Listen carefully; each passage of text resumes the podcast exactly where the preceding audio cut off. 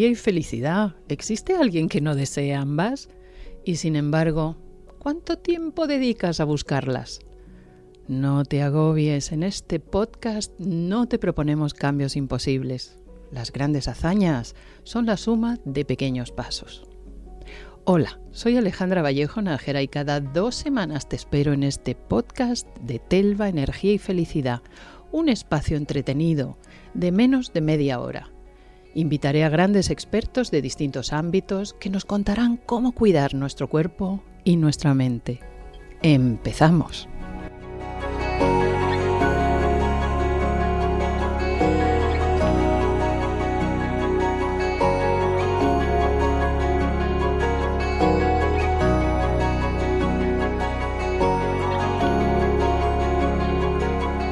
Estamos hoy con José Antonio Galiani, psicólogo sanitario y forense. Lo de psicólogo forense es importante, ya verán ustedes, porque es el director del Centro Psicosanitario Galiani y en el programa de hoy hablamos del gran tema que nos llena las consultas terapéuticas que es las relaciones de pareja, las relaciones amorosas.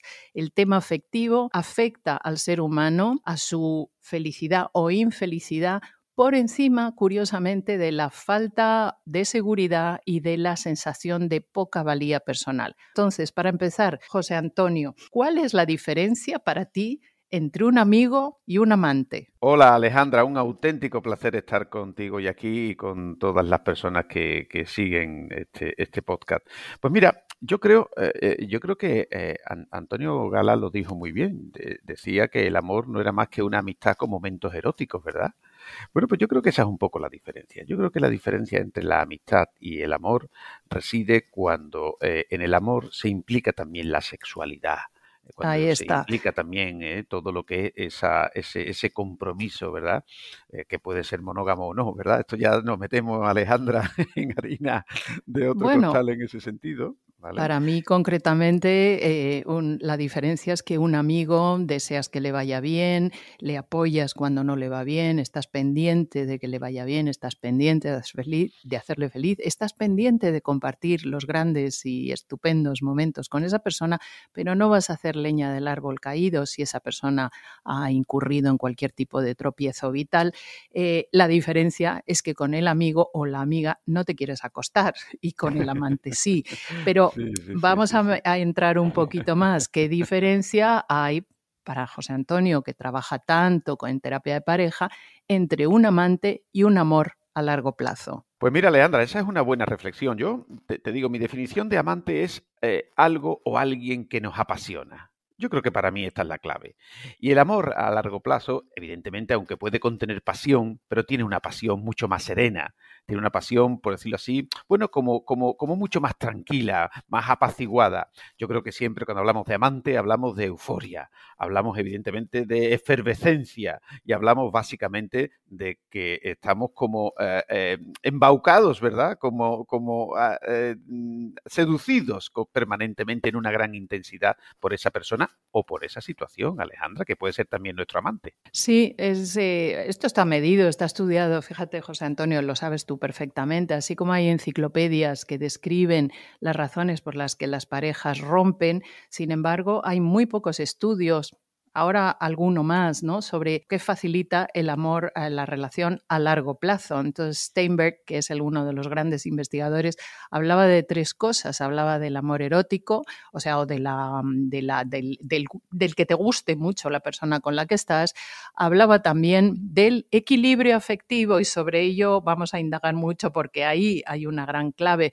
Y también dice Steinberg que, bueno, por supuesto, en el equilibrio afectivo, influye las ganas de comprometerte con esta persona, sabiendo que va a haber momentos de mucha sequía, de mucha dificultad y tener la suficiente inercia, la suficiente motivación y el suficiente sentido del compromiso para mantener eso en los momentos de sequía. Y luego hablaba Steinberg de que lo que más dura en el tiempo es la excitación, y así lo llama la excitación intelectual, tener ganas de seguir aprendiendo cosas juntos, de compartir temas intelectuales juntos y que en la vejez es quizá lo que más eh, prevalece porque la parte erótica se modifica, si bien es cierto que hay parejas de muchos años juntos y sin embargo eso lo siguen manteniendo, pero es menos frecuente. Y la parte afectiva se ha tenido ya que consolidar de alguna manera. Hablamos entonces, eh, José Antonio, de quizá el mayor problema que tienen las parejas a largo plazo, cuando una pareja empieza con toda la pasión, toda la eclosión erótica,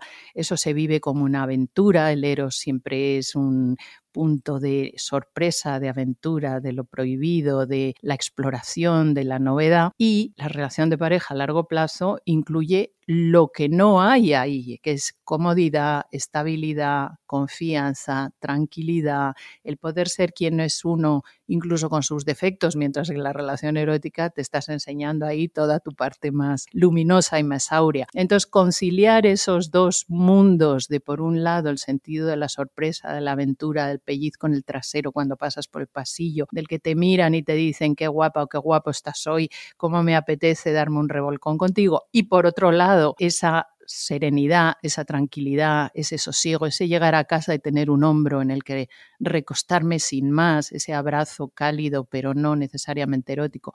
Conciliar esos dos mundos es difícil. Y vamos a entrar en el tema de la infidelidad, que es un tema muy recurrente en las consultas de psicología. Pues mira, yo lo que estoy viendo, Alejandra, es un, es un cambio sustancial en este tipo de tendencias. No sé si, si seguro que sí has tenido conocimiento de, la última oleada del CIS, ¿verdad? Del Centro de Investigaciones Sociológicas, donde eh, decía que, eh, un porcentaje muy importante, ¿verdad?, de las parejas en ese sentido ya no ven eh, la infidelidad como un tema realmente relevante. Es decir, decían que casi el 50% de las parejas podrían pensar que pueden mantener dos o más relaciones afectivos sexuales a la vez que eh, la otra parte que decía que no, que tenía que tener una absoluta monogamia. Por lo tanto, eso es lo que yo estoy viendo en estos más de 30 años de profesión, Alejandra, que al principio la infidelidad era un hecho absolutamente relevante y que terminaba con las parejas, y que hoy día, si hay comunicación dentro de una pareja y hay una regla bien establecida, ya no está siendo ese modelo. De todas maneras, bajo mi punto de vista, creo que hay cuestiones mucho más importantes que la infidelidad para la terminación de una pareja, como por ejemplo es la discordia familiar permanente, que es lo que más hace eh, eh, generar en los hijos un problema a la hora de, sus emociones y de su estado de ánimo. Otro problema es la falta de comunicación o una comunicación violenta desde el punto de vista emocional o verbal. Yo puedo ser muy fiel, es decir, puedo no tener relaciones fuera de mi pareja, pero si yo mantengo en mi relación de pareja una discordia familiar o, por otro lado, genero una violencia emocional a la hora de hablar y de relacionarme con la persona que está enfrente, para mí son conceptos mucho más graves dentro de lo que es la estabilidad de una pareja. Esto que tú estás señalando, la falta de respeto a la hora de comunicarte con eh, los miembros de tu pareja, a la hora de tratar a los hijos, una discordia en los acuerdos acerca de cómo educar a los hijos. Sin embargo, las parejas tienden a aguantar mucho más eso que una infidelidad donde ya inmediatamente se pasa la ruptura cuando resulta que lo grave, como estás diciendo, es la convivencia. Y sobre todo, Alejandra, y creo que estarás de acuerdo conmigo, a veces, cuando hay una estructura sólida de pareja, una infidelidad es una excelente oportunidad de empezar a construir la pareja desde otro punto de vista, desde otra dimensión, desde ver realmente qué carencias puedo tener. Yo, la, la infidelidad puede tomarse como una amenaza mortal para la relación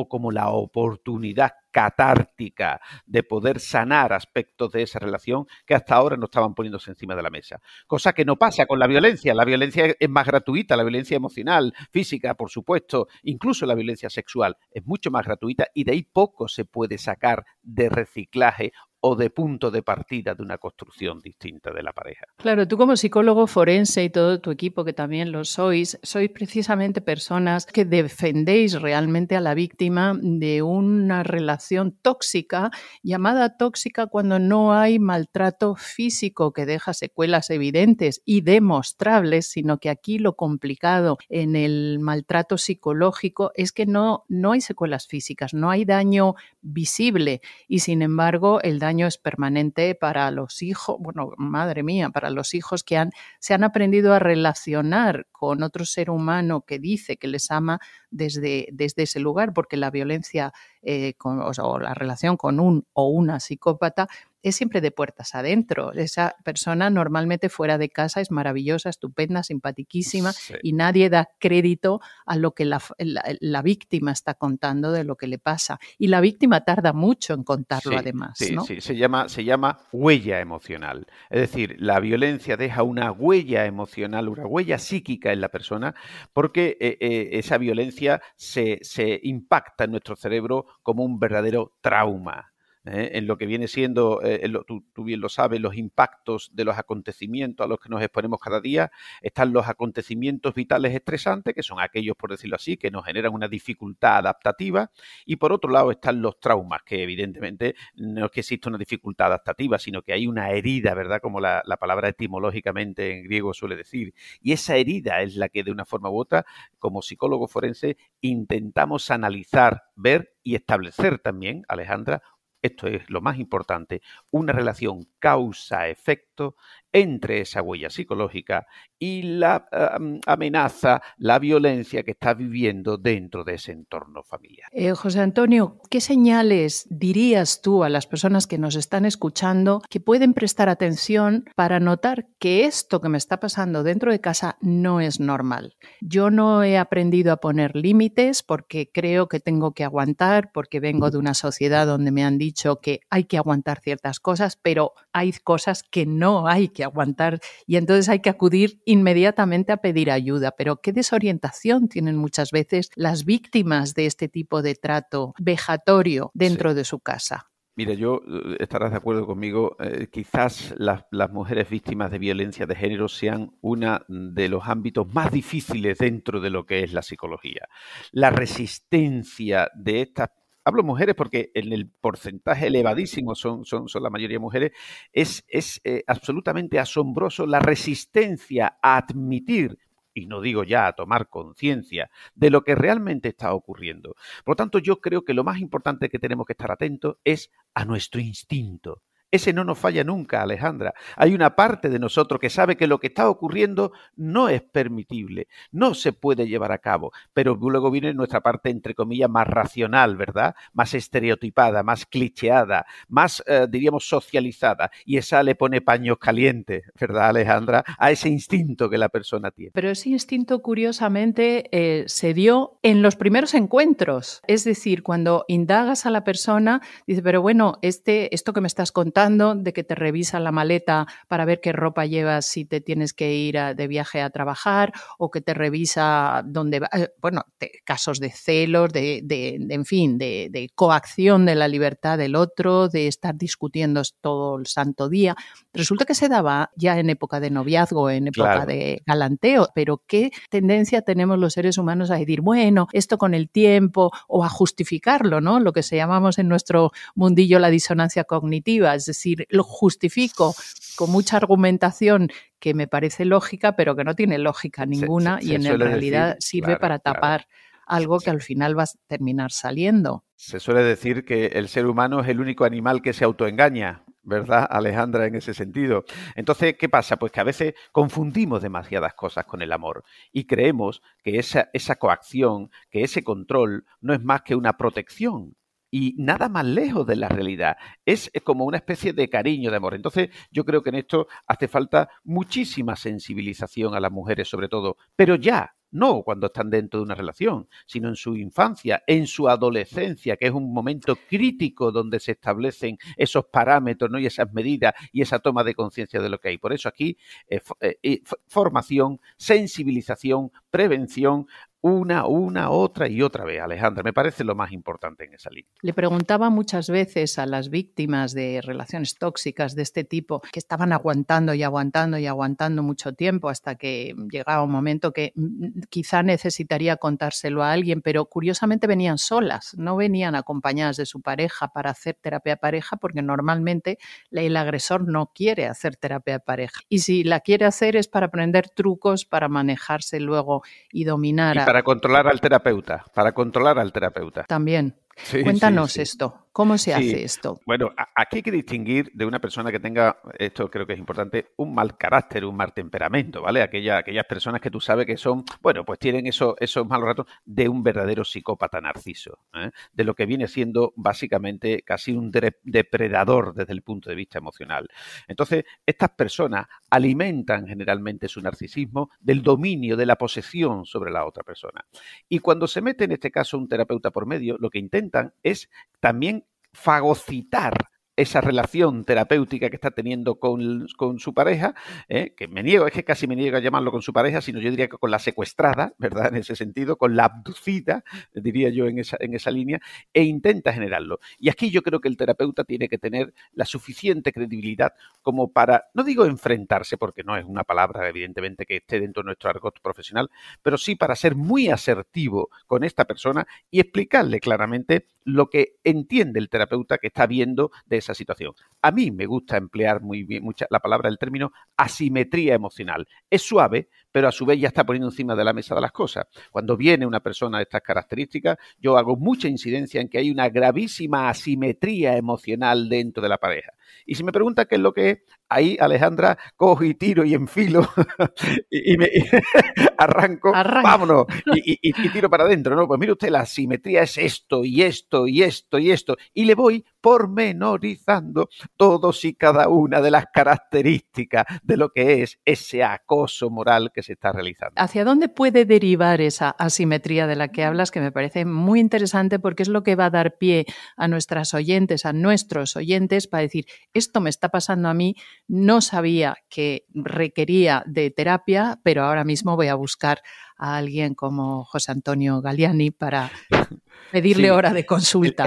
El, término, el término asimetría emocional me parece eh, un término eh, que tiene la suficiente amabilidad conceptual, ¿verdad? Y lingüística como para que pueda decirse, pero tiene la potencia y tiene en sí mismo el arraigo que te da pie para a partir de ahí como una mancha de aceite, ¿verdad? Y entrando en todas las personas. Entonces, la, la mujer empieza a darse cuenta que sus emociones no son validadas no son tenidas en cuenta, que de una forma u otra no es ya que se haga o se deje de hacer lo que quiere la persona que está al lado, que eso tendrá más o menos relevancia, sino que el control emocional, el control del estado de ánimo, el control básicamente de lo que es mi situación psíquica está generado y dominado por la persona que tengo enfrente.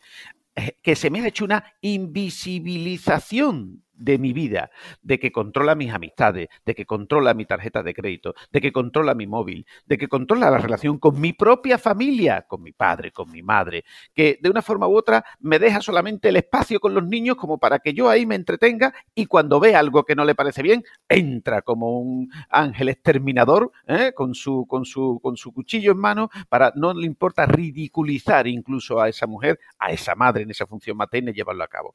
Yo creo que todo este tipo de síntomas tienen que ser claramente eh, tomados en conciencia y es lo que se hace en una consulta, que la persona tome conciencia de lo que está ocurriendo. No que lo sepa, porque muchas me dicen, no, si yo ya lo sé. Digo, no, pero tú no tienes que saberlo, tienes que sentirlo. En consulta, la diferencia, las personas van a consulta para pasar de saber a sentir. Qué, curioso, eh, José Antonio, no sé si en tu experiencia clínica te pasará, ¿no? Pero en un caso como el que estás describiendo, donde hay esta situación dentro del hogar, la mujer tiene mucho miedo de decir que va a un psicólogo porque eso forma parte de las consecuencias negativas que puede tener con su pareja que no quiere que su víctima vaya a asesoría eh, terapéutica, asesoría psicológica, ¿verdad? Sin duda ninguna, sin duda ninguna, porque creo que no podemos olvidar nunca que aquí lo que está en juego es el control.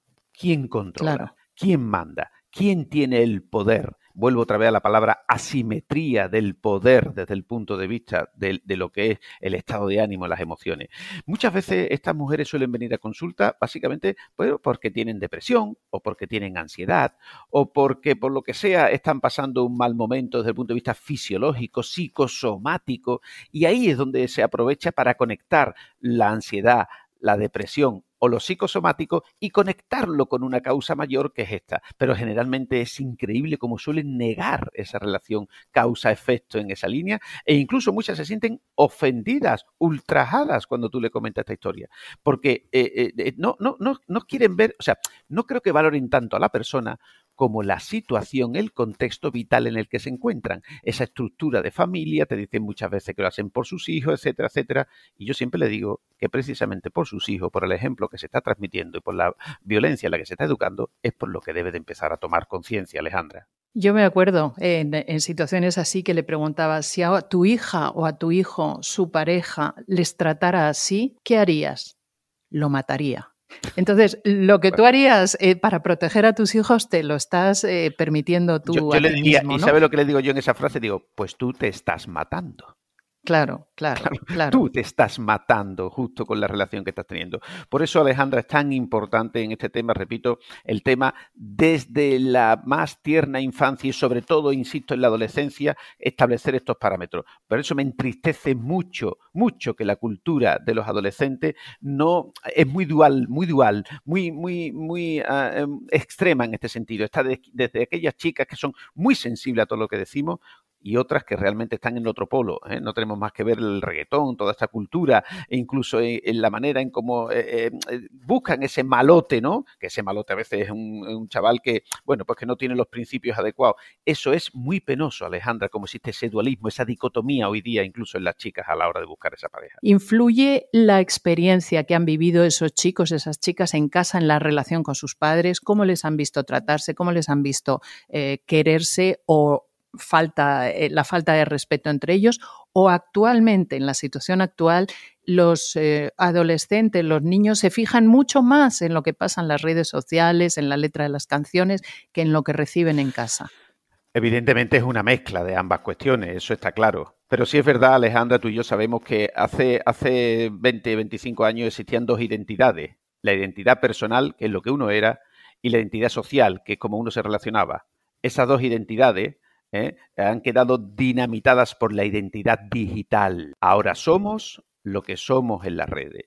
E incluso, e incluso parece no tener importancia la identidad personal, los valores, los principios, lo que, lo que viene siendo mi conciencia en ese sentido. Y la identidad social, bueno, pues a través de las redes, ¿no? Entonces, eh, eh, claro, claro que influye mucho. Los modelos son muy negativos en ese tema. Hoy día, eh, esa conexión digital nos permite entrar en un universo que a veces confunde mucho a los adolescentes y a los jóvenes. Yo creo que no hay una cosa más difícil hoy día desde el punto de vista emocional y la toma de decisiones que ser un adolescente o ser un joven. Te lo digo de verdad. Y lo segundo más difícil, ser padre o madre de un adolescente o de un joven. Hablamos de amor, retomamos el tema de las relaciones de pareja. La soledad se vive también muchísimo en pareja. La persona que se siente sola en pareja enferma igual que la que está sola sin compañía alrededor. Entonces, ¿en qué consiste la terapia de pareja? Vamos allá, venga, vamos a hacer una terapia de pareja. Entonces hay un miembro de, la pareja que siempre dice, yo le voy a contar mis cosas a un extraño, pues no quiero, pues no sé qué. Bueno, pues ya finalmente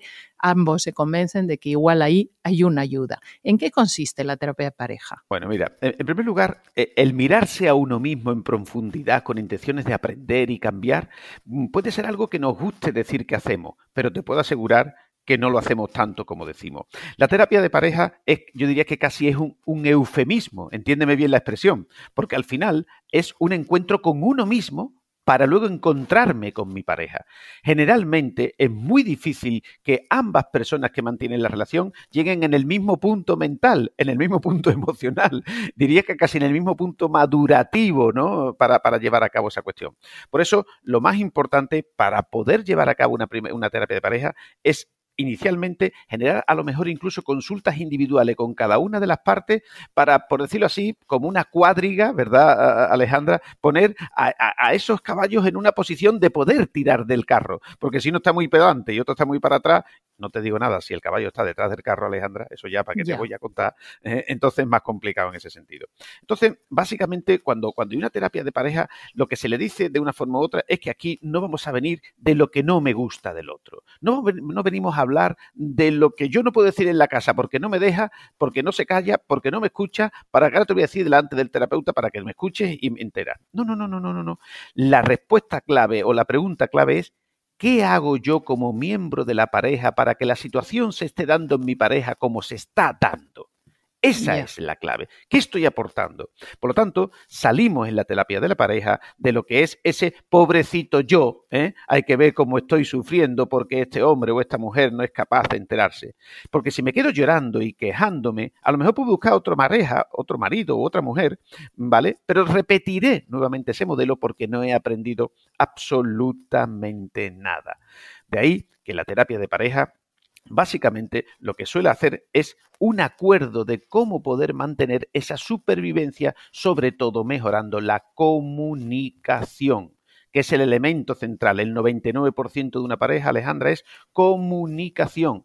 Todos los estudios dicen que aquellas parejas que son más longevas y duran más tiempo en su relación es porque la comunicación que tienen es óptima o adecuada. Qué interesante, José Antonio. Vamos a hablar ahora, si te parece, ¿qué es? Porque es la gran pregunta que se hace mucha gente. ¿Qué es eso que se llama dependencia emocional?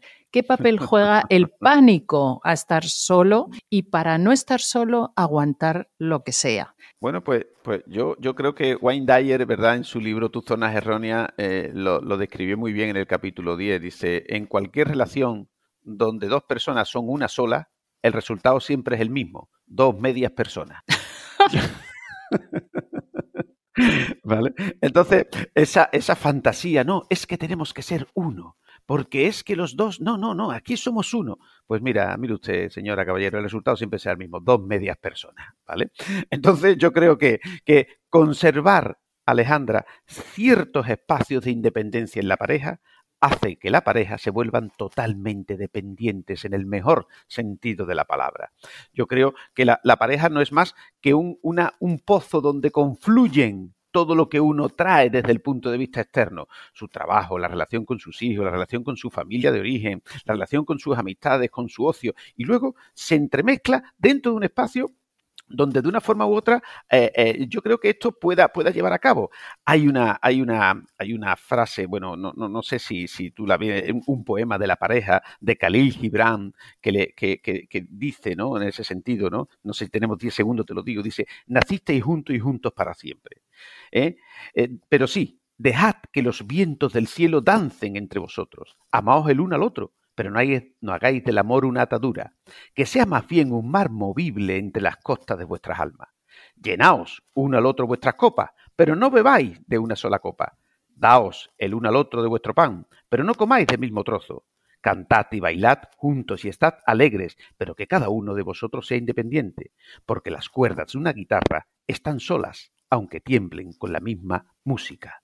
Por eso, estad juntos, pero no demasiado juntos, porque los pilares de un templo siempre están aparte, y ni el roble crece bajo la sombra del ciprés, ni el ciprés bajo la del roble. Qué bonito, pues es maravilloso y además describe fenomenal lo que supone esto. ¿Qué papel juega la soledad, el miedo a la soledad, para vincularte a lo que sea, lo primero que pase por delante, solo porque no quiero estar solo o aguantar lo que no es soportable? Ni digno de aguantar. Yo suelo decir, Alejandra, que la soledad no es estar solo, es estar vacío. Ahí está. Esa es mm. la verdadera soledad. ¿eh? Y, cuando uno, la soledad, cuando, cuando, cuando estás en armonía contigo mismo, cuando estás lleno, es un auténtico privilegio un privilegio cuando tú, tu autodiálogo es un autodiálogo sano, un autodiálogo constructivo. ¿eh? Por eso, muchas veces cuando buscamos en, que esa soledad supuestamente nos la complete el de fuera, y para colmo, además, socializamos nuestra relación, es decir, no la mantenemos el uno con el otro, sino siempre estamos quedando con amigos, siempre estamos de fiesta, siempre hacemos muchas cosas y tal. Tú dices, bueno, ¿y esta pareja cuando habla? Y estas personas cuando se relacionan entre ellos, cuando hacen cosas juntos, ¿no? Entonces, dice el refrán, y tú lo sabes, que el que se siente solo, estando solo, es que se encuentra en mala compañía. Por eso, mucha gente se enamora o cree enamorarse para no estar consigo mismo, Alejandra. Ahí está, se nos hace corto, queda mucho, mucho por investigar y descubrir y ayudar a las personas a entender que la relación de pareja puede ser fantástica o puede ser un infierno. Gracias, José Antonio, por compartir este espacio con nosotros y, y rápidamente que sepan ustedes que existe terapeutas como José Antonio Galiani, que no solamente atienden en terapia de pareja, sino que intervienen judicialmente en caso de que estén ustedes vinculados a un verdadero enemigo. Nada, gracias a ti. Solamente una moraleja final, ¿verdad? Para, nuestro, para las personas que nos están oyendo, que dice que la pareja es aquella relación entre dos personas en la que la independencia es equivalente, la dependencia mutua y la obligación recíproca. Fantástico. Hasta pronto, José Antonio. Cuídate mucho. Muy fuerte, Alejandra, igualmente.